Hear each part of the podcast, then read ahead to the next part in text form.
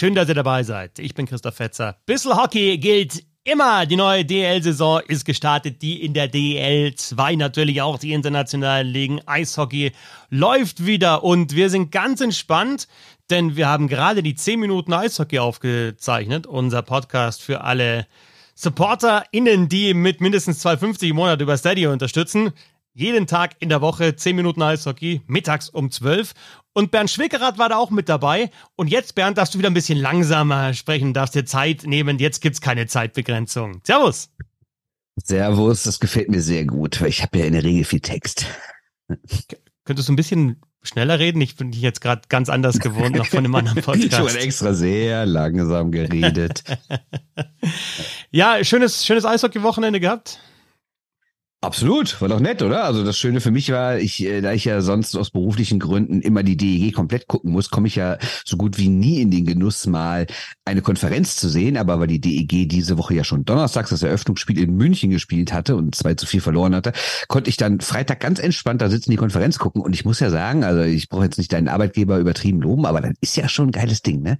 Also ich finde, man wird echt gut versorgt. Dann habe ich ja auch schon getwittert, ich finde, die Bilder sehen viel besser aus. Weißt du da genaueres? Also Habt ihr irgendwie neue Kameras bei Magenta oder sind die Hallen besser ausgeleuchtet? Ist, haben die irgendwie eine bessere Farbe auf dem Eis oder äh, ich weiß nicht. Also ich fand das Bild viel viel besser als in der Vorsaison. Ich sag's mal so: Du weißt ja, dass Magenta Sport und auch die Produktionsfirma Thingspool ständig versuchen, sich zu verbessern und Schritte nach vorne zu gehen. Und natürlich versucht man auch zur neuen Saison, sich da dann verbe zu verbessern. Ich weiche ein bisschen aus, weil ich es bei dem technischen Equipment nicht weiß, aber okay. ähm, es ist ja auch so, es wird dann neue Kameras auch im Tor geben, bessere ähm, Übertorkameras, dass es beim Videobeweis besser ist. Also immer wenn man merkt, es geht irgendwie besser in der vergangenen Saison, Thema Videobeweis, ne, dann werden auch die entsprechenden Schritte eingeleitet. Und ich würde sagen, insgesamt ohne dass ich meinen Auftraggeber jetzt auch zu sehr loben will. Ja, muss jetzt auch nicht sein, dass ich den Honig ums Maul schmiere, den ganzen Podcast. Aber insgesamt merkt man, dass es einfach, ja, doch Saison für Saison noch besser wird, oder? Also sowohl, Absolut. sowohl Absolut. was Übertragungen anbelangt, als auch ja, was insgesamt so die, die Darstellung des Eishockeys auch anbelangt, also da, da geht schon was, finde ich. Da geht schon was. Ja, aber mir ist es halt dieses Mal so extrem aufgefallen. Klar, in den letzten Jahren immer wieder Sachen hinzu, mal, weiß ich nicht, größere Produktion, dass da mehr Leute waren, bessere Grafiken, bessere Infos und sowas, andere Interviewformate vielleicht und sowas. Aber das ist mir dieses Jahr, also ich habe das erste Spiel geguckt und dachte so, wow, was ist das denn? Äh, keine Ahnung, haben die irgendwie neue, neue, neue, neues Dichter oder was? Also ich habe direkt gefragt, das kann doch nicht sein, weil das Bild ist so viel besser als letztes Jahr. Oder vielleicht habe ich auch, vielleicht haben meine Augen irgendwie im, im, in meinem fortgeschrittenen Alter nochmal einen Sprung gemacht. Die haben eine Pause bekommen jetzt einfach über den Sommer, deswegen sind sie jetzt ausgeruht, ja, Bernd. Deswegen. Ja, richtig. Ich habe überhaupt keine Bildschirmzeit gehabt im Sommer, hast du recht. Ja. Man muss auch sagen, insgesamt einfach äh, gebe ich dir mit auf den Weg. Stillstand ist ja Rückschritt. Ja, du musst immer noch, es muss immer, immer, es muss, Herr Lindner, es muss immer nach vorne gehen. Aber dann musst du ja, dann, dann hast du ja echt, äh, was ja alles gesehen, ne? Du hast am Donnerstag das, das Spiel komplett gesehen zwischen München und Düsseldorf, Freitag Konferenz, am äh, Sonntag dann das nächste Spitzenteam gesehen mit den Eisbären Berlin ähm, in Düsseldorf, also Wahnsinn. Ich war am Sonntag in der Halle beim Spiel Augsburg gegen Frankfurt. Beide hatten ja das Auftaktspiel verloren, knapp. Augsburg gegen Wolfsburg und ähm, die Frankfurter auch verloren gegen Iserlohn also so ein bisschen unter Druck und mal abgesehen vom Sportlichen und vom Ergebnis, Augsburg in der Bringschuld ne, nach der schlechten Saison. Und ich ja. muss echt sagen, ich war letztes Jahr im, im, im Kurt-Frenzel-Stadion beim letzten Heimspiel des Jahres und da kamen dann schon die Fans am Schluss so, haben dann so ein bisschen gegrüßt, ja, vielleicht sieht man sich mal irgendwann wieder so ungefähr, na, weil wir sind ja jetzt weg. Dann sind die drin geblieben über den Sommer mit hunderten Sommerzug nach Bad Nauheim, irgendwelche Vorbereitungsturniere, teilweise 800 Leute da mit dabei und reißen da zur Begrüßung. Die Mannschaft kommt aufs Eis zum Warm-up und die Fans gehen ab. Also da ist nicht irgendwie so vielleicht mal vereinzelt Pfiffe oder so, sondern das ganze Stadion, also ich weiß nicht, ob es jetzt alle 5500 und noch ein paar stehen, die da waren, äh, waren, die geklatscht haben, aber du hast da gemerkt, okay, wir reißen jetzt wieder an. Und das fand ich schon, ich glaube, das hat man auch am, äh, am Screen dann mitbekommen, dass es eine besondere Stimmung war in Augsburg. Ja, ich meine, jetzt ist natürlich der Umstand da in Augsburg so einen großen Umbruch gegeben hat, dass man jetzt die Leute da auch nicht auspfeifen muss für das, was letztes Jahr war. TJ Trevelyan hat den größten, größten Applaus bekommen. Nummer 24, okay. TJ Trevelyan, alle flippen aus, aber der ist natürlich auch in der letzten Saison eine Ausnahme gewesen. Ne? Übrigens, ja, Wahnsinn, der ist 39, der fliegt da übers Eis. Natürlich jetzt von der Eiszeit insgesamt nicht mehr so viel, aber wenn der auf dem Eis ist, dann das ist brutal. 39, der Jaromir Jager der DL. aber ich finde generell war die Stimmung, also das, was ich live in Hallen erlebt habe, oder eine Halle, ich war ja nur in einer, was ich am Fernseher gesehen habe, die Stimmung also auch da, also vielleicht ist es auch wirklich das, dass ich jetzt monatelang kein Eishockey live, zumindest keine Pflichtspiele gesehen habe, dass mir das so besonders auffällt. Aber ich fand die Stimmung überall gut. Es gab viele Choreos, äh, krasse Zuschauerzahlen. Also natürlich zieht Köln jetzt den Schnitt hoch, dadurch, dass sie zwei fast volle Heimspiele hatten. Aber insgesamt fast 8000 im Schnitt. Ich meine, Berlin war ausverkauft. In Düsseldorf waren fast 10.000 Leute. Und das ist hier für September wirklich nicht normal. Normalerweise ist das Düsseldorfer Publikum kommt immer erst so ab Spätherbst, Anfang Winter so richtig, wenn man sagt, ja, jetzt ist auch so gefühlt Eishockey-Zeit, weil es draußen kälter wird. Normalerweise sind die ersten Saisonspiele immer richtig schlecht besucht hier und hier kommen 10.000 Leute. Das nach einer Niederlage, nach den ganzen Verletzten. Also fand ich schon beeindruckend, ehrlich gesagt. Und ähm, ja, ich finde dann auch, wenn wir wieder zu Augsburg kommen, dass sich die, also Augsburg hat nochmal verloren, jetzt haben sie beide Spiele am Wochenende mit, mit einem Torunterschied verloren, aber dass sie sich das auch dann, äh, habe es ja auch in der Vorschau geschrieben bei uns und wir haben drüber gesprochen, da geht es jetzt natürlich auch um Spielerische, aber erstmal darum, so irgendwie wieder eine Einheit herzustellen mit den Fans. Und das ist ihnen, glaube ich, im ersten Heimspiel schon gelungen. Und vom Spielerischen her, also diese erste Reihe, die ist richtig geil. Mit äh, Hakulinen und Karjalainen, den beiden Finnen, der eine ein bisschen wuchtiger und, und, und ähm, größer, der Karjalainen halt so klein und flink und Esposito dazwischen. Also richtig geil, der hat ja auch die Bude gemacht in Unterzahl, Esposito. Ähm, Hakulinen hat das erste Tor gemacht, Karjalainen hat ein paar Chancen vergeben, am Freitag auch schon. Aber die machen richtig Spaß.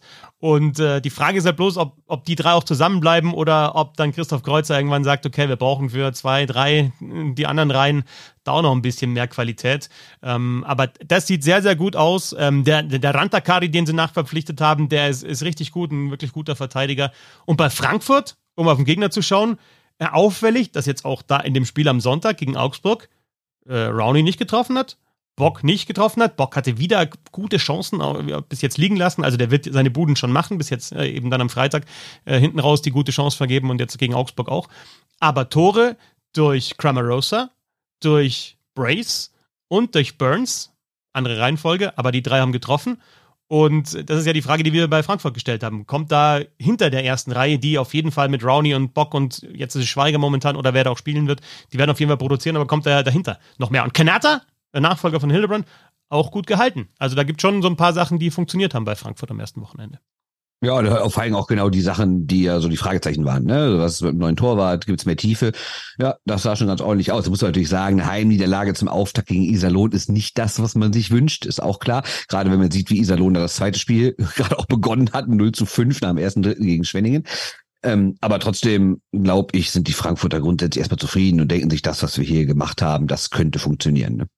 Was kannst du denn zu den Gegnern der Düsseldorfer EG äh, erzählen, die du gesehen hast. Ich meine, München und Berlin natürlich zwei Top-Teams, die sie da gleich gehabt haben am Wochenende. Ähm, du hast äh, in den 10 Minuten Eishockey, äh, die wir vorher aufgezeichnet haben, vor allem über die Special Teams der Düsseldorfer EG gesprochen, die nicht ganz so gut waren, mal so. Ja, ist ein bisschen Luft nach oben. Also ist schon sehr gut, aber könnte vielleicht noch übergeil werden. Ne, nee, ich meine, äh, also äh, das wäre jetzt auch mal ein super Eröffnungsgag gewesen, dass München und Berlin starke Special Teams haben, vor allem in Überzahl. Äh, jetzt muss man natürlich auch sagen, äh, dass die DEG das extrem scheiße gespielt hat da hinten, aber es sind natürlich auch wirklich sehr starke Special Teams wie pucksicher die sind, dass die in Bedrängnis, ich glaube, da gab es so eine Szene von Ortega am Donnerstag, da steht er irgendwie so halbwegs in der blauen Linie, so an der Bande, der Pucking rund und dann macht ein aber dann doch mal Druck, was sie sonst wenig gemacht haben, und dann spielt er irgendwie hinter dem Rücken so einen geilen Pass und löst diese ganze Drucksituation auf. Also das ist schon wirklich stark. Da haben sie natürlich auch Leute, die abziehen können ach, egal wer das Powerplay organisiert bei Berlin, zum Beispiel so ein Wissmann oder so, das ist schon alles sehr, sehr pucksicher, sehr, sehr schnell, viele, viele gute Pässe und halt auch aus allen Lagen Abschlüsse. Ne? Und dann haben sie im Endeffekt halt äh, München drei, Berlin zwei Tore geschossen, allein in Überzahl. Und bei, bei den Eisbären hatten wir auch so ein paar, bei München gibt's gar nicht so viele Fragezeichen, finde ich jetzt vor der Saison. Bei den Eisbären nach der vergangenen Saison natürlich schon. Äh, wir haben ein bisschen über den Torwart natürlich gesprochen, über Hildebrand, ob der jetzt beim Top-Team auch funktioniert. In Frankfurt war das in der DL2 gut, das war der Aufstiegsgoalie in der ersten DL-Saison auch. Jetzt eben bei einem Top-Team. Ja, das war so unser größtes Fragezeichen eigentlich bei den Eisbären. Und ob sie halt den, den Schalter umlegen können nach der äh, Verpassen der Playoffs in der vergangenen Saison. Ja, Hildebrand kann man ganz klar sagen, Klar, nur zwei Spiele, wer weiß, was passiert, aber äh, der Auftakt war sehr vielversprechend, sehr ruhig, überragend, überragende Paraden auch, aber jetzt gar nicht nur so Highlight-Saves, sondern einfach viele Dinger. Es ist sehr ruhig geblieben, selbst wenn dann dieses typische Gestocher vor dem Tor war, wo dann irgendwie vier Leute im Torraum liegen. Selbst da hat er immer einen Überblick behalten und den Puck gehabt, war wirklich stark. Insgesamt muss man sagen, sind die Berliner jetzt noch nicht so richtig zufrieden. Also der Sieg in Düsseldorf gestern war jetzt nicht unverdient, aber er war auch nicht, dass man sagt, ja klar, das Spiel müssen die gewinnen. Also ähm, sei es Serge Aubin, sei es Freddy Tiffels, egal wer da nachher gesprochen hat, die haben eigentlich alle gesagt, äh, naja, war ein ziemlich glücklicher Sieg und bei 5 gegen 5 hat uns das gar nicht gefallen. Da sind noch viele Baustellen offen, weil rein vom Papier her haben die ja mindestens drei richtig, richtig starke Reihen. Aber du hattest nicht das Gefühl, zumindest am Sonntag, am Freitag habe ich sie ja nur immer in Ausschnitten in der Konferenz gesehen, dass alle diese drei Reihen auch wirklich schon dominieren können, ne, was bestimmt der Plan ist. Übrigens, dominierende Reihen jetzt noch mehr, sind wir, glaube ich, ganz schnell bei den, bei den Kölner Haien, die äh, alle beide Spiele gewonnen haben. Ja, sechs Punkte, als einzige Mannschaft beide Spiele glatt gewonnen. Und in der vergangenen Saison hatten sie ja diese Paradereihe mit äh, DL-Topscorer Tourisson, mit Aubry in der Mitte und mit Kamera. Und jetzt haben sie eine komplett neue Reihe mit McLeod, Grenier und Schütz, alle neu gekommen. Mal kurz die Statistiken. Der drei Gregor McLeod, zwei Spiele, fünf Punkte, zwei Tore, drei Assists. Grenier, zwei Tore, zwei Assists, vier Punkte. Und dann schmuggelt sich da Bale mit vier Assists noch rein und dann kommt schon Schütz. Also äh, McLeod, Grenier, äh, Schütz, ähm, fünf, vier und drei Punkte. Sah nicht so schlecht aus, was die gespielt haben. Und insgesamt die Kölner Haie, ja, auch gut. Und in, äh, ja, in die zehn Minuten Eishockey, nochmal, jeden Wochentag immer um 12 Uhr, hast du auch über die Torwartposition bei den Kölner Heiden äh, gesprochen. Denn da hatten wir auch so ein kleines Fragezeichen. Ja, und vor allen Dingen, man muss ja auch mal sehen, dass das zwar im Endeffekt ein 5-1 und 4-1 waren, aber zum Beispiel im Ingolstadt-Spiel stand, haben die bis ins letzte Drittel 0-1 zurückgelegen. Und da gab es ja schon mal ein paar Situationen vorher, wo auch das 0-2 fallen kann oder früher schon das 0-1. Und da hat Pankowski wirklich extrem stark gehalten. Im ersten Spiel gegen Nürnberg war er vor allem im letzten Drittel gefordert. Gut, da ist vielleicht ein bisschen was anderes. Wenn du einmal so im Flow bist und du führst schon 5-0, ist es vielleicht ja was anderes. Aber gerade gegen Ingolstadt hat er wirklich, als das Spiel noch überhaupt nicht entschieden war, die Haie im Spiel gehalten und auch ein ganz starkes Auftaktwochenende mhm. insgesamt erlebt. 96,1 Prozent die Fangquote von Mirko Pankowski wie am ersten Wochenende und die Kölner Haie gewinnen beide Spiele. Und ähm, ja, Berlin haben wir schon angeschnitten, zwei Siege, Schwenningen. Also Köln äh, hat gezeigt, dass die Vorbereitung äh, durchaus Rückschlüsse geben kann. Schwenningen hat gezeigt, dass die Vorbereitung mal äh, auch egal sein kann, ja, weil die schlagen Mannheim und schlagen Iserlohn und machen gegen Iserlohn sieben Bunde und das war ja äh, vergangene Saison das Problem, dass sie keine Tore geschossen haben oder zu wenig. Und äh, in der Vorbereitung auch schon wieder. Und jetzt starten die so rein. Und äh, ja, gewinnen die ersten zwei Spiele. Ist natürlich jetzt, also gerade bei, bei Köln und Berlin kann man schon sagen, okay, die werden eine Rolle spielen, ob Schweddingen da vorne mit dabei bleibt in den Top 6, wage ich jetzt mal zu bezweifeln, aber dieses kleine Fragezeichen, was, was die Offensive anbelangt, haben sie zumindest mal so ansatzweise äh, anradiert, sage ich mal, nicht ausradiert, aber anradiert anradiert. Ja, und vor allen Dingen äh, neun Tore, neun verschiedene Torschützen. Ne? Also da sind sehr viele Spieler, die schon dieses Gefühl haben, okay, ich bin gut in die Saison gestartet und zeigt ja auch wirklich eine ganz neue Tiefe. Also wie gesagt, alles zwei Spieltage locker bleiben. Ein Spiel Iserlohn sagt jetzt auch nichts aus, aber grundsätzlich finde ich schon neun verschiedene Torschützen äh, nicht ganz so verkehrt. Und äh, ja, insgesamt haben sie, Moment, 10, 11, 12, 13, 14, 15, ich mich nicht verzählt, das sind 16 oder 17, die schon einen Scorerpunkt haben. Also das ist schon krass.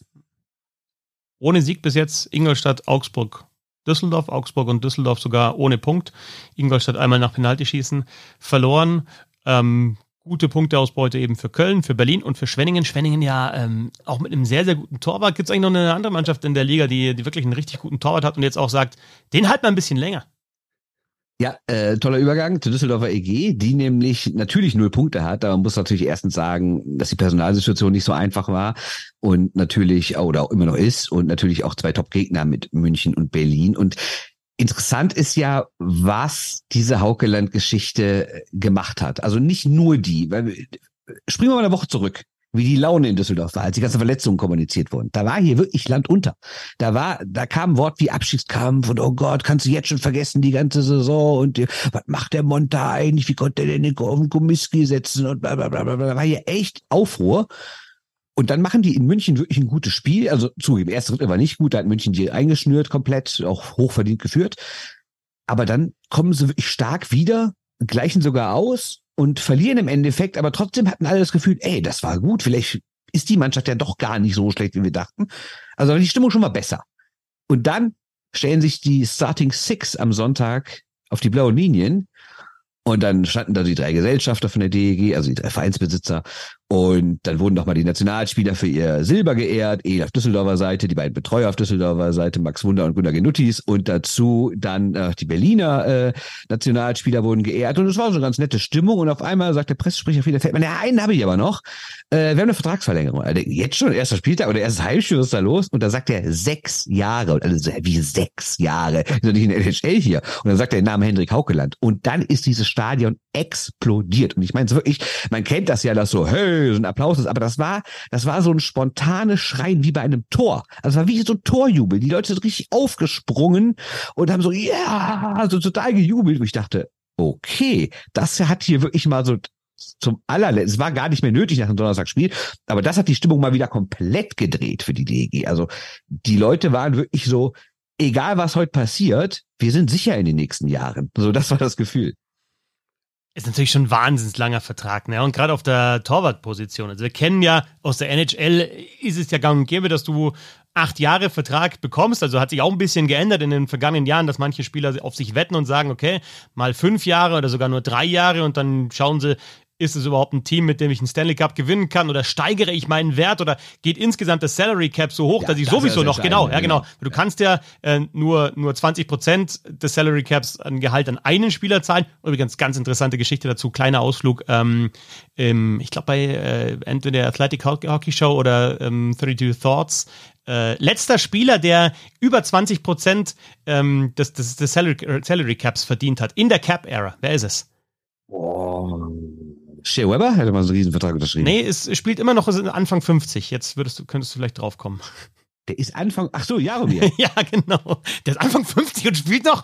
Gibt's ja nicht. Ja, ja. ja Jaromir ja, Jager. Grad, weil der hatte halt damals einen Vertrag, so, der halt. Da der gibt's ja diesen einen. Genau. Übrigens, der hat ja jetzt schon wieder gesagt, ne? Er spielt die nächsten, er hat, er hat ja sein Foto bei Instagram rausgehauen, wie er da auf der Bank sitzt in Kladno. Ja, also äh, lustigerweise, ich war ja 2019 war ich ja in Kladno, glaube ich, und da habe ich ja dann für die äh, Frankfurter Allgemeine die große Geschichte gemacht, dass er immer noch spielt und das, das, und das ist jetzt auch schon wieder vier Jahre her.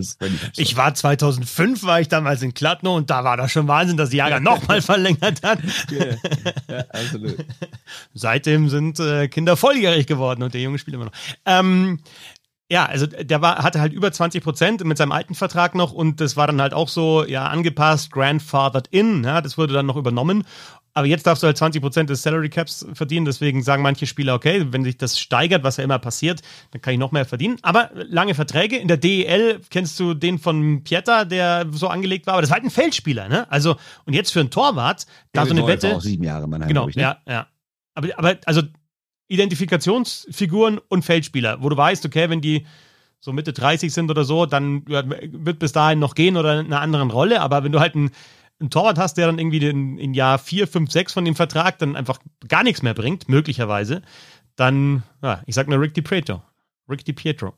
Ja, es muss man natürlich bei Haukeland sagen, der Mann wird dieses Jahr 29. Es ist nicht so, als wird er irgendwie damit 40 dann darum tun, sondern der, wenn der Vertrag endet, ist er 35. Und ich finde, das ist ja selbst für Feldspieler jetzt kein utopisches Alter mehr und für Toyota ist recht nicht. Klar muss man trotzdem sagen, wird dieser Mann noch die nächsten sieben Saisons einer der besten Torhüter der Liga sein? Weiß man nicht. Also wenn man jetzt mal rein vom Gefühl her ausgeht und was man so sieht, zumal er hat ja nicht nur eine starke Saison in Düsseldorf gespielt, er hätte davor in München auch überragend gespielt. Ja, der ist, ist jetzt, also der seit er da ist, ist er der, der, der, der beste, statistisch beste ja. Keeper mit Eriksson zusammen also in der Zeit. Ne? ne? Nee, nee, nee, nee, Wie du so sagst, ja. Äh, Moment mal, nur weil er ein gutes Jahr hat, aber der war ja schon in seiner Karriere davor schon gut und auch ist ja nicht umsonst seit Jahren der norwegische Nationaltorhüter.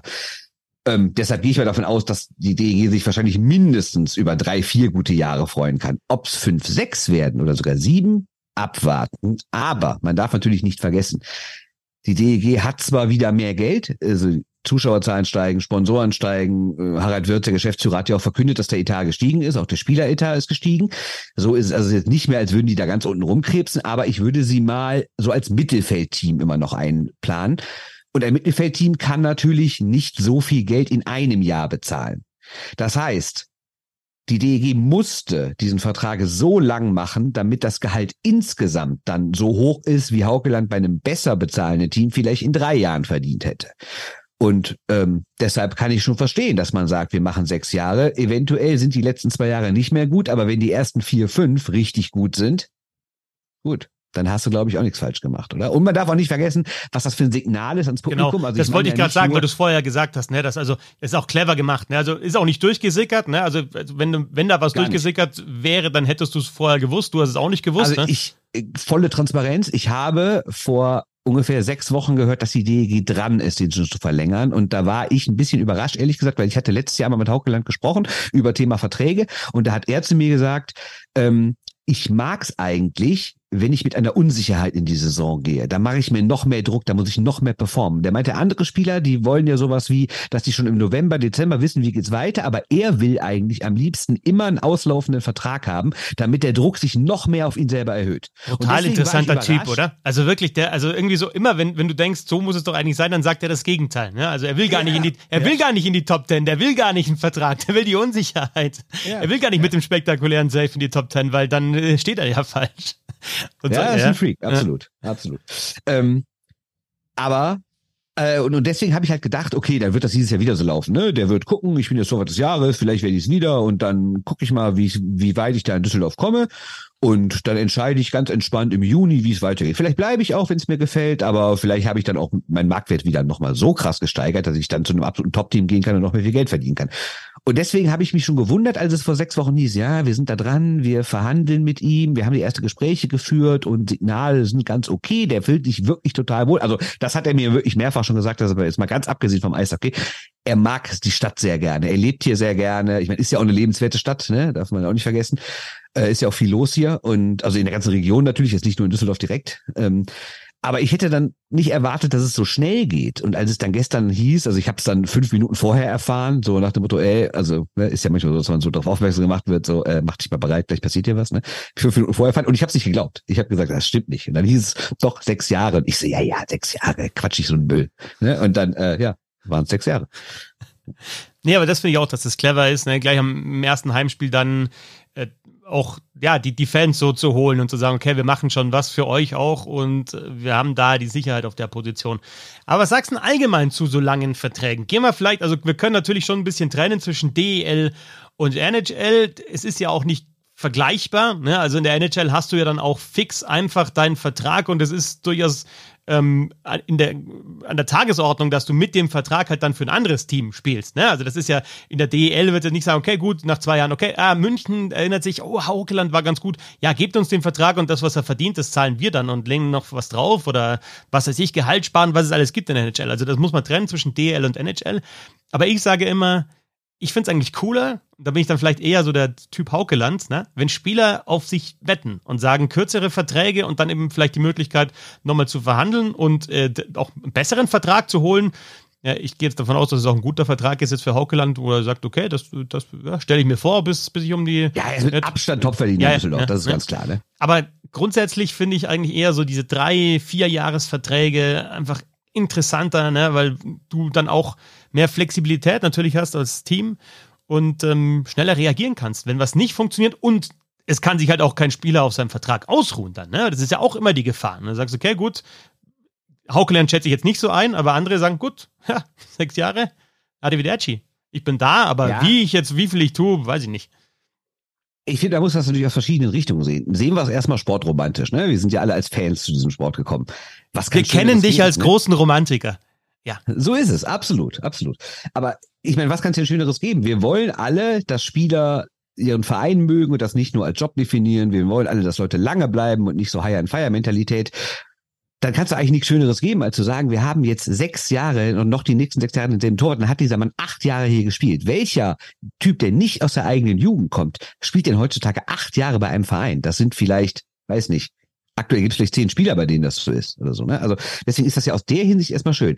Aus Spielersicht kann man natürlich sagen, ich habe meine Kohle sicher. Andererseits, also deswegen finde ich, kann man bei Haukeland schon sagen, ja, er äh, vermeidet jetzt dieses Risiko, dann vielleicht schlecht zu sein, verletzt zu sein, dann nicht mehr so einen Vertrag zu kriegen, den er jetzt hier bekommen hat.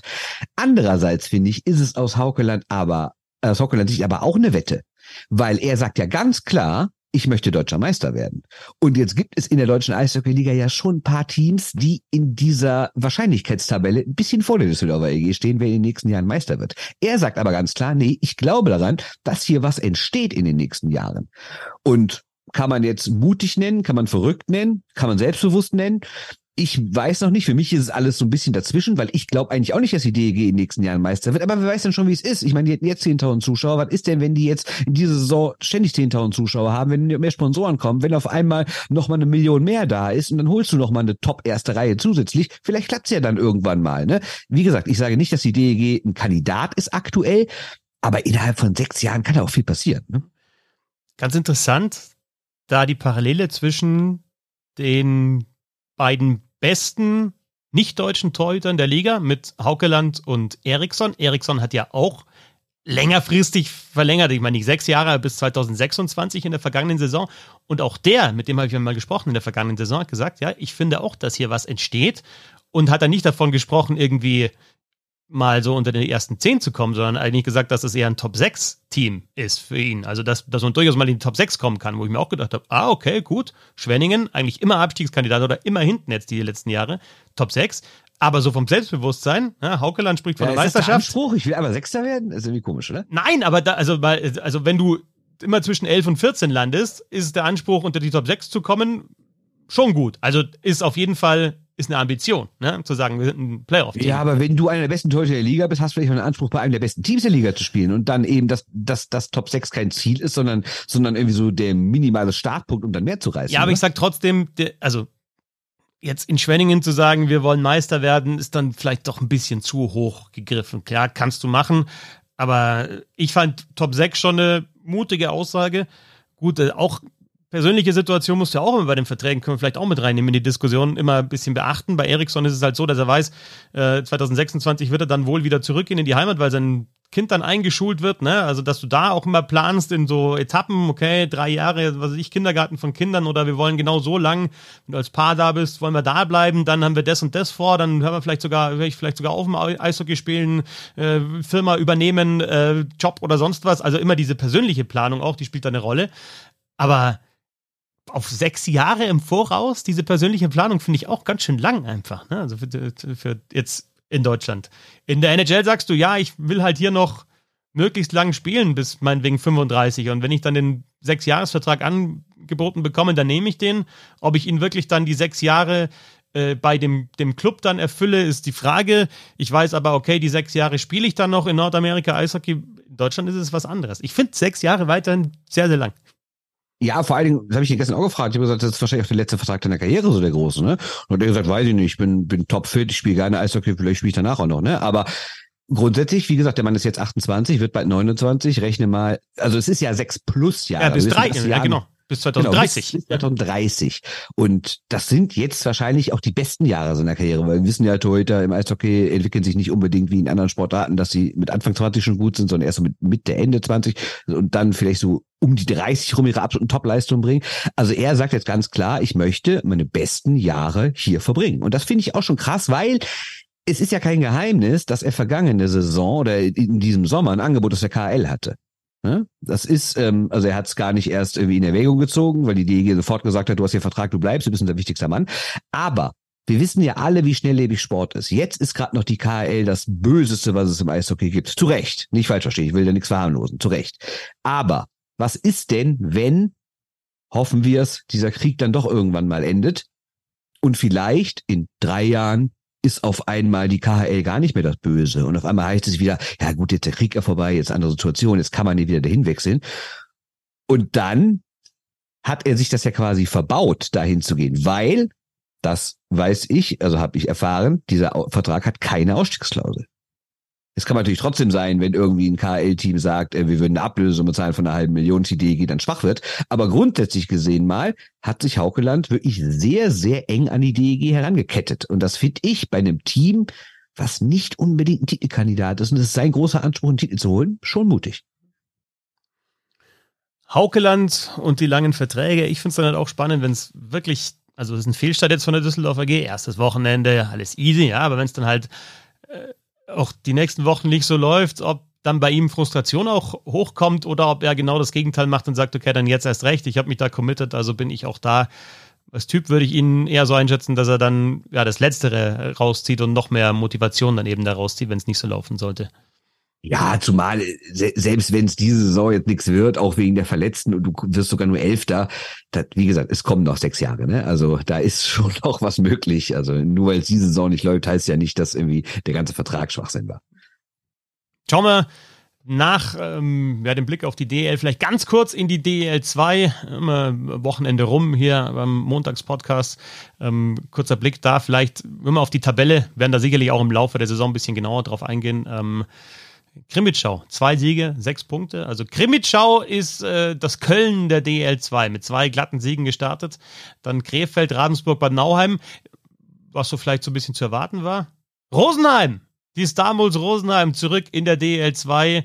Äh, einmal gewonnen, einmal nach Overtime verloren. Und ja, ähm, Bietigheim, ein Punkt als Absteiger. Ich bin sehr gespannt, wie sich das dann entwickelt und ich bin auch gespannt auf die Liga, weil wir wissen, äh, kannst du wenig voraussagen äh, in der DL2, haben wir in der vergangenen Saison gesehen. Vor allem dann nochmal ganz andere Playoffs, als man das erwartet hatte vor der starken Saison der Kassel Huskies. Ähm, und viele Teams, glaube ich, die da, die da eine Rolle spielen wollen und können. Also eine interessante Liga. Ja, dass du jetzt hier äh, den aufstrebenden KEV wieder mal halbwegs ignoriert hast, spricht auch wieder Bände. Ich hab doch Krefeld gesagt auf Platz zwei, oder? Ja, mit so einem Halbsatz, ne? Ja. Naja, musst du wissen. Musst, musst du wissen, wie sie sich verscherzen. Du kannst gern hier die Krefeld Pinguin in, in, den Himmel loben, wenn du willst. Er hat schon einen Punkt, ne? So ist nicht. ja, ja also ernsthaft. Also, ist, also ich bin, ja, mit dem habe ich auch länger gesprochen, als ich da war. Und ähm, er hat schon gesagt, er hat schon Respekt vor dieser Liga. Ne? Also es ist nicht so nach dem Motto, ich bin hier der große ehemalige NHL-Star, Stanley Cup-Finale, äh, Starting Six, bla bla bla. Und ich komme hier mal easy auf, auf einer halben Rille durch die Luft, ne? Sondern, nee, also der hat schon gesagt, er hat richtig Respekt, die Liga hat sich krass entwickelt und äh, er muss da richtig reinklotzen, ne? Aber scheint ja zu funktionieren, zumindest bislang. Vom deutschen Eishockey nach Nordamerika. Die NHL-Saison läuft ja noch nicht. Also auch noch kein Spiel für die Columbus Blue Jackets bis jetzt und kein Spiel überhaupt für Mike Babcock als Trainer der Columbus Blue Jackets. Also ohne überhaupt ein Spiel gecoacht zu haben für die Columbus Blue Jackets. Mike Babcock Schon wieder zurückgetreten. Mein Flop des Wochenendes, übrigens in unserem wochentäglichen Podcast 10 Minuten Eishockey, habe ich auf den schon hingewiesen. Ja, kann man hören, ne, wenn man Steady supportet. Das glaube ich mal, ja. Also ja. schließt eine, schließt eine Steady-Mitgliedschaft ab, steady.de slash Hockey, supportet hier unser Projekt und ab 2,50 Euro im Monat Stammgast gibt's dann eben auch die 10 Minuten Eishockey. Jeden Tag von Montag bis Freitag. Was das ist? Ich meine, das sind ja ungefähr 20 Podcasts, das heißt, ihr zahlt irgendwie, keine Ahnung, zwölfeinhalb Cent, habe ich jetzt verrechnet, oder irgendwie sowas, ne? Für einen Podcast. Ja, so um, die, ja, um die zehn Cent. Also ein Cent die Minute. So, so, das soll schon der Werbeslogan sein. Ein Cent die Minute. ne? Das ist auch schon was. ähm, ja, Mike Babcock. Nicht mehr Trainer ja, ich, der Columbus Blue Jackets. Ich glaube, wir müssen für, also ich will jetzt niemandem zu nahe treten, aber äh, es gibt ja auch bestimmt viele Leute, die uns hören, die vielleicht äh, früher nicht so NHL-affin waren, dass sie erst in den letzten Jahren geworden sind durch die neuen technischen Möglichkeiten. Ja, jetzt ich schon wieder so ein Rentner.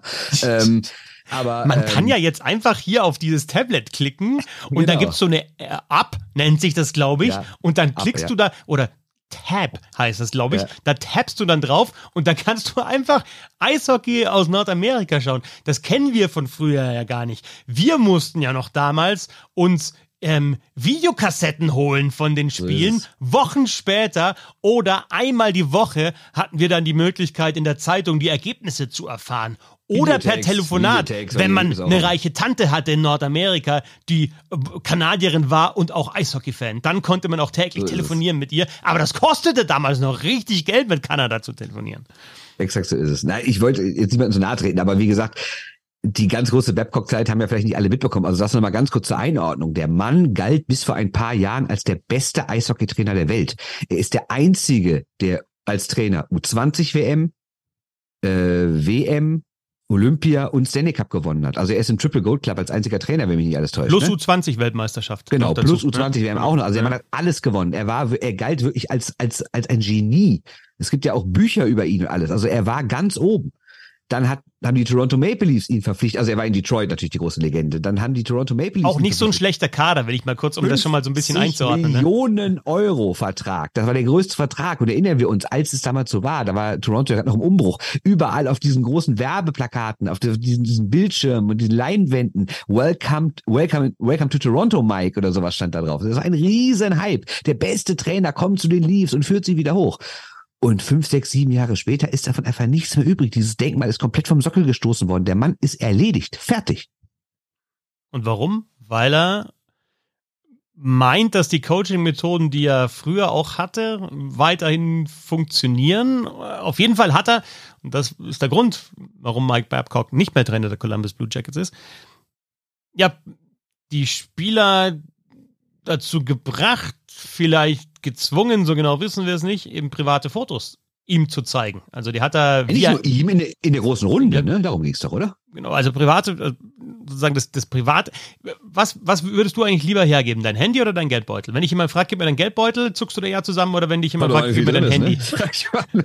nee, nee, natürlich mein Geldbeutel, weil, also das liegt natürlich bei mir daran, dass ich Freiberufler bin und so viele Telefonnummern in diesem Handy habe, die ich zwar irgendwo in irgendeiner Cloud auch nochmal habe, aber da sind schon sehr wichtige Gespräche auf dem, also Aufnahmen drauf, dann eine wichtige Telefonnummer drauf und Kontakte und alles. Natürlich würde ich eher eher mein Portemonnaie abgeben, denn an alle Taschendiebe schon mal zur Hinweis, ich habe eh nie viel Geld da drin. Ne? Also.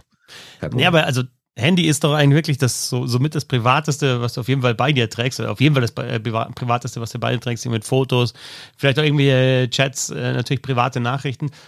Und da die Fotos dann zu zeigen und das dann als Teambonding-Maßnahme irgendwie auch aufzufassen. Ist schon komisch, vor allem wegen der Geschichte, die Mike Babcock eben hat. Du hast es gesagt, sehr, sehr erfolgreich, Olympiasieger, ähm, Olympiasieger geworden, zweimal ja sogar mit Kanada, 2010 und 2014, den Stanley Cup geholt mit den Red Wings, Triple Gold Cup. Und dann danach bei den Toronto Maple Leafs gab es ja das Thema, dass er die Rookies oder die jungen Spieler gefragt hat, wer hat denn hier so, wer zeigt den besten Effort, wer hängt sich hier eigentlich am meisten rein in einem privaten Gespräch und das dann in der kompletten Runde vorgestellt hat. Und er gesagt, ja, der sagt, dass du dir mal einen Arsch besser aufreißen solltest. Und das, wie gesagt, jetzt nicht Rookie intern, sondern er hat sich für die ja. komplette Mannschaft hingestellt und hat dann zum Beispiel, jetzt mal, ich weiß nicht, ob es genauso war, aber jetzt mal ungefähr so, dann guckt er den Kapitän an und sagt, übrigens, übrigens der Rookie, der bisher sechs Sekunden Eiszeit hat, sagt, du kannst gar nichts. Ne? Also jetzt mal ein bisschen zugespitzt, aber was das für, für eine Situation für diesen Rookie? Also der ist ja dann komplett im Eimer. Genau, und dann ist der Ruf von Mike Babcock damals nicht zerstört, aber der hat Kratzer bekommen nach der Zeit in Toronto, weil er auch nicht sportlich nicht erfolgreich war. Dann kriegt er die nächste Chance bei den Columbus Blue Jackets und er macht er eigentlich nicht genau das gleiche wieder, aber von der Methodik her ist das doch, doch ähnlich. Und was ja schon auch auffällig ist, wie viele sich jetzt, also müssen wir mal dazu sagen, das kam alles raus über den Podcast Spitting Chicklets. Paul Bissonette hat private Nachrichten bekommen von Spielern, die ihm das praktisch gesteckt haben. Und er hat es angesprochen im Podcast. Daraufhin haben das die Blue Jackets über äh, Babcock und Kapitän Bunjena erstmal dementiert oder eingeordnet, aber die Players Association hat sich eingeschaltet, die NHLPA ist nach Columbus gekommen, um Gespräche zu führen und dann haben sich schon Spieler gemeldet, die gesagt haben, na, so ganz toll fanden wir das jetzt nicht, was da passiert ist und dadurch ist der Stein ins Rollen gekommen.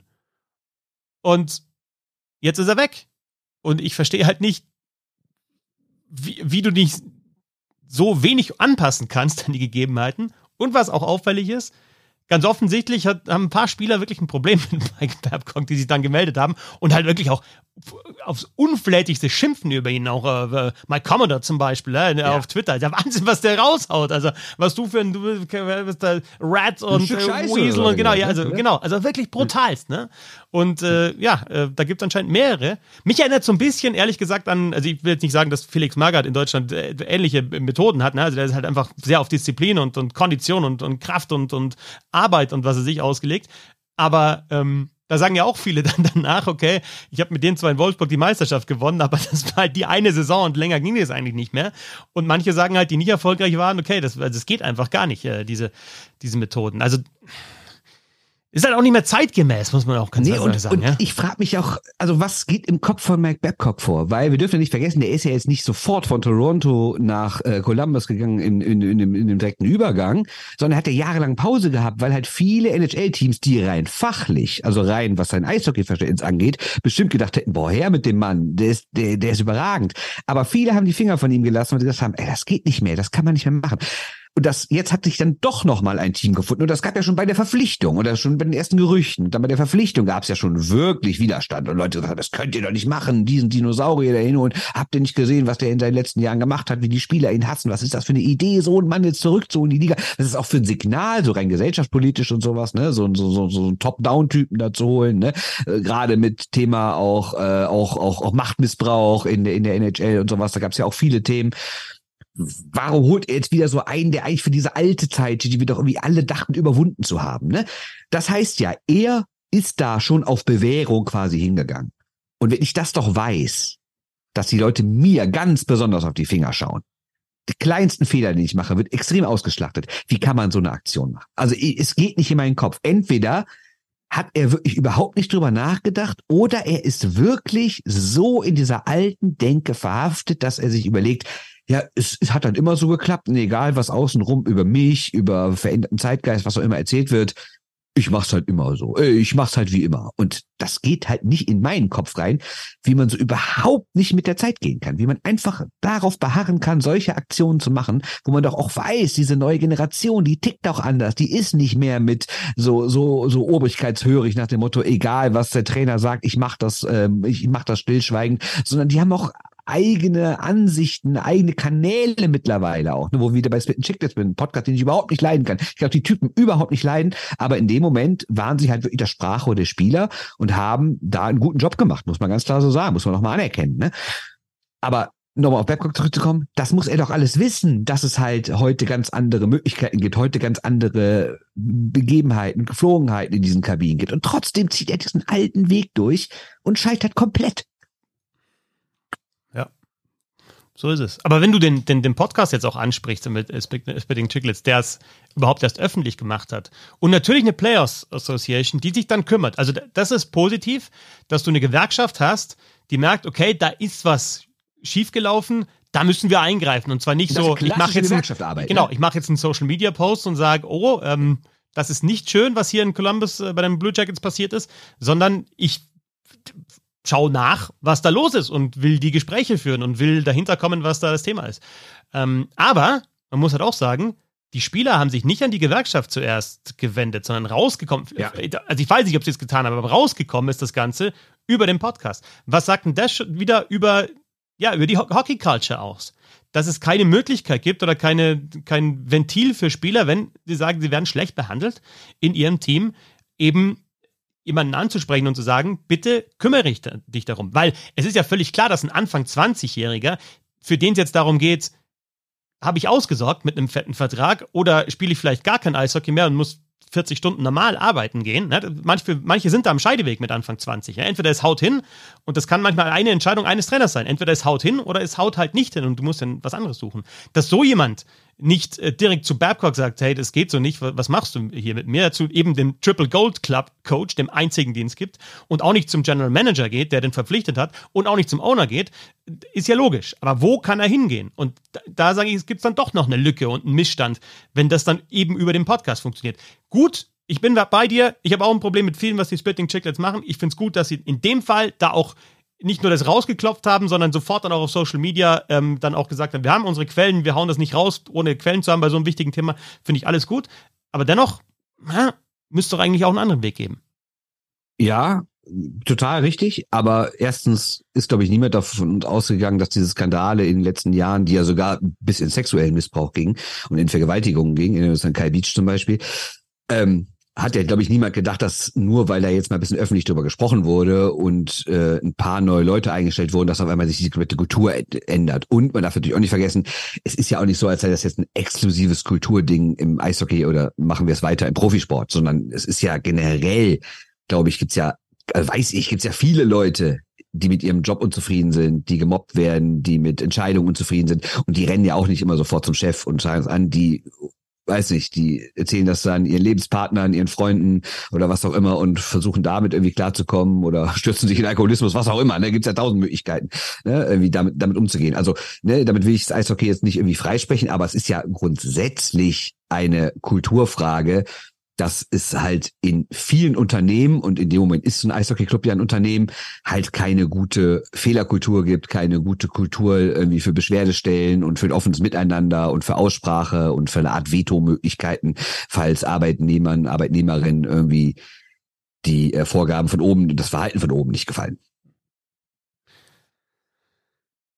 Mike Babcock ist nicht mehr Trainer der Columbus Blue Jackets oder ist gar nicht Trainer gewesen der Columbus Blue Jackets bei einem NHL-Spiel. Also ja, bei, okay. bei einem NHL-Spiel. So. Bleiben wir in Nordamerika vielleicht noch zum Abschluss und blicken ein bisschen voraus auf äh, ein großes Ereignis. Am Montagabend 19 Uhr der Draft in die neue Liga, in die PWHL, die ja aus sechs Teams besteht und im Januar dann den Spielbetrieb aufnehmen wird. Drei Free Agents haben alle sechs Mannschaften schon verpflichten dürfen. Da sind natürlich die großen Namen dabei, allen voran Poulain, Knight, Kendall Schofield. Ich nenne jetzt mal die drei, weil die halt einfach in den letzten Jahren auch äh, immer im Finale gegeneinander gespielt haben und so das Eishockey der Sarah Frauen. Nurse, äh, Sarah Nurse, genau, äh, das, das, Eishockey der Frauen geprägt haben. Nurse noch nicht ganz so lang wie die anderen, deswegen, äh, ja, aber Nurse äh, natürlich gehört damit dazu. Also die ersten 18 Spielerinnen sind verpflichtet und jetzt gibt es eben am Montagabend übrigens auch über den YouTube-Livestream äh, äh, zu sehen. Ich habe den Link schon getwittert. Den Draft. Und eine Deutsche ist auch mit dabei, mit Sandra Abstreiter, die, das hat sie ja hier in den 10 Minuten Eishockey schon gesagt, sich durchaus Chancen aussehen, vielleicht die Nummer 1 sogar zu werden bei einem Team. Oder dann halt als Nummer 2 die erste Torhüterin zu pushen. Es gibt dann nach dem Draft, sollte sie nicht gedraftet werden, nochmal die Möglichkeit für die Teams, Spieler via Free Agency zu verpflichten. Aber Sandra Abstreiter mit dabei bei diesem Draft. Und ich finde das auch spannend, ist auch eine gute Zeit, 19 Uhr deutscher Zeit. Also äh, schön, wahrscheinlich auch so gelegt, ne? dass der europäische Markt da auch erschlossen wird, also dass man da auch aufpassen kann und mitschauen kann. Und ähm, ja, mal gespannt, wer da als Erste auch weggeht und ob dann auch Sandra Abstreiter ähm, gedraftet wird als Torhüterin. Ja, und das ist natürlich schon krass, weil äh, sie wird dann da auch vor dem YouTube-Stream sitzen und dann entscheidet sich für sie, wie ihre nächsten Jahre laufen werden. Also einerseits denkt man natürlich, das ist krass, dass man gar kein Mitspracherecht hat. Lebe ich jetzt die nächsten Jahre in Minnesota, in Boston, in Montreal, in Toronto, in Ottawa oder New York. Andererseits gibt's auch deutlich schlimmere Orte, um Eishockey zu spielen, glaube ich. Und ähm, es ist natürlich auch für sie, wäre es das Ziel der Träume, ne? Weil sie hat natürlich das historische Glück, dass sie jetzt nicht zehn Jahre älter ist oder 20 Jahre älter ist und dann vielleicht nie die Chance gehabt hätte, ähm, in so einer Liga zu spielen. Jetzt gibt's diese Liga und hoffen wir, dass sie gut funktioniert. Und äh, ja, es wird bestimmt sehr spannend für sie sein, wo dann, ob ihr Name und von welchem Team ihr Name genannt wird. Äh, ähnlich bei Alina Müller, die beste Schweizer Spielerin. Ne? Da wird sie, ja. also Top, also sogar eine der Top-Picks. Top 3 ne? Also wahrscheinlich. Ne? Also ja. ich habe jetzt mal einen, einen Mock-Draft so bei, bei CBC. Da wahrscheinlich wird äh, Taylor Heisey, die ja am College gespielt hat, ähm, die auch bei der Weltmeisterschaft überragend gescored hat, die wird wahrscheinlich an eins äh, gezogen, denke ich jetzt mal. Und ähm, ja, dann Alina Müller gilt da schon als Nummer 2 Pick. Also die wird wahrscheinlich in den Top 3, in den Top 5 wird die äh, weggehen. Und ja, auch die Frage, wie viele Europäerinnen da mit dabei sind. Ja. Und äh, ob das jetzt erstmal so, nee, wir machen erstmal Kanada, USA und schauen, was sonst noch kommt. Oder ob ein paar Teams sagen, nee, mit unserem ersten Pick nehmen wir gleich eine Europäerin, weil wir an die sportliche Qualität glauben und vielleicht aber auch immer ja, Vermarktung, ne? Also da, wir wollen auch die Fans eben aus dem Land dann gewinnen für unser Team. Und wir haben die beste Spielerin aus diesem Land bei uns im Team und, und wollen das halt auch genauso. Ja, ja, ich bin wirklich gespannt auf die Veranstaltung. Also auch so grundsätzlich, ich meine, es gab ja in den letzten Wochen viele Pressekonferenzen, die man sich halt auch auf YouTube oder wo auch immer anschauen konnte. Ähm, die sind schon alle sehr euphorisch, was es angeht. Natürlich sagen sie auch, das ist unser erstes Jahr, wir werden Fehler machen und abwarten. Das wird nicht alles hier direkt super funktionieren in der Liga. Ähm, aber ich glaube grundsätzlich, dass es die größte Chance ist, die das Frauen-Eishockey je hatte. Und wenn die jetzt schief geht, dann wird es, glaube ich, sehr, sehr lange dauern, bis die nächste Chance zumindest auf einem ähnlichen Niveau kommt. Jedes Team hat 15 Picks. Also es gehen 90 Spielerinnen, habe ich mal kurz ausgerechnet für dich, da weg in diesem Danke. Äh, Draft. Äh, Minnesota hat den ersten Pick, dann Toronto, Boston, New York, Ottawa, Montreal und dann geht's äh, Snake Draft nennt sich das, ne? Da, ja. Dann geht es in die dann andere Richtung. Genau, andersrum. Ja. Dann andersrum. Ja? Die, die Profis sagen Snake Draft, der Schwickerer sagt, ja, dann halt andersrum. U-Turn quasi. Ähm, ja, genau. Und, und Teller Heisey habe ich schon angesprochen als potenzieller Nummer 1 Pick. Äh, Alina Müller, Natalie Spooner auch noch nicht als Free, Free Agents äh, verpflichtet. Aaron Ambrosi, ähm, die auch bei großen Turnieren jetzt sehr, sehr wichtig war für die äh, kanadische Nationalmannschaft. Ähm, und dann habe ich bei diesem Mockdraft mit Nicole Hensley und Corinne Schroeder schon zwei Torhüterinnen unter den Top Ten. Und wenn man sich die komplette Liste anschaut, da hast du auch die, die, ähm, die Finninnen hast du da mit dabei, äh, Meri Reisenen und auch Nora Räty. Du hast ähm, Emma Söderberg mit dabei, also auch die europäischen äh, Torhüterinnen da schon ja, vertreten in der Liste der Spielerinnen, die sich für den Draft gemeldet haben. Also wird eine große Konkurrenz auch für Sandra Abstreiter. Auch die Frage, wie viele Torhüterinnen holen sich die Teams. Und ähm, ja, das Ganze beginnt am Montagabend um 19 Uhr. Ja, wird auf jeden Fall eine gute Veranstaltung. Das war unser Montagspodcast. Wenn ihr jeden Tag ein bisschen Hockey hören wollt, dann geht auf steady.de slash Hockey, schließt ein Abo ab über mindestens 2,50. Nochmal zur Erklärung. Ab 1,50 könnt ihr unsere Texte lesen. Ab 1,50 im Monat. Ab 2,50 gibt es dann die 10 Minuten Eishockey dazu.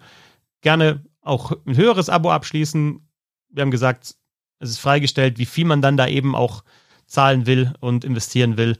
2,50 sind es für die 10 Minuten Eishockey. Ein Cent pro Sekunde hat äh, Schickerath ausgerechnet. Wenn das jetzt falsch ist, dann äh, ist es wieder ein brutal blöder Werbeslogan. Aber ja, mein Gott, ist halt so. Äh, Bernd, äh, vielen Dank. Schöne Woche. Ich glaube, dich hören wir in den 10 Minuten Eishockey dann am Mittwoch. Du bringst so da ganz gern was Geschichtliches mit. Ne? Am Dienstag schauen wir immer auf die internationalen Ligen und natürlich schauen wir dann morgen in den 10 Minuten Eishockey, also am Dienstag auch auf den Draft bei den Frauen zurück. Das ist das große Thema. Ja, und dann haben wir Montag bis Freitag jeweils um 12 Uhr einen kurzen Podcast für euch und immer am Montag weiterhin ja, der, der, die größere Show sozusagen. Also was so die Zeit es. anbelangt. Ne? Und, und es wird ja wieder eine heiße Woche. Also nicht nur dieser, dieser Draft, sondern es sind ein paar richtig großartige Spiele in der DL, dann da liegen. Unter anderem das Rheinische Derby am Sonntag. Ja, da gibt's einiges. Geht was. Danke, Bernd Schickerath. Danke, Christoph Fetzer. Bis, ja, für die, die supporten, schon morgen wieder.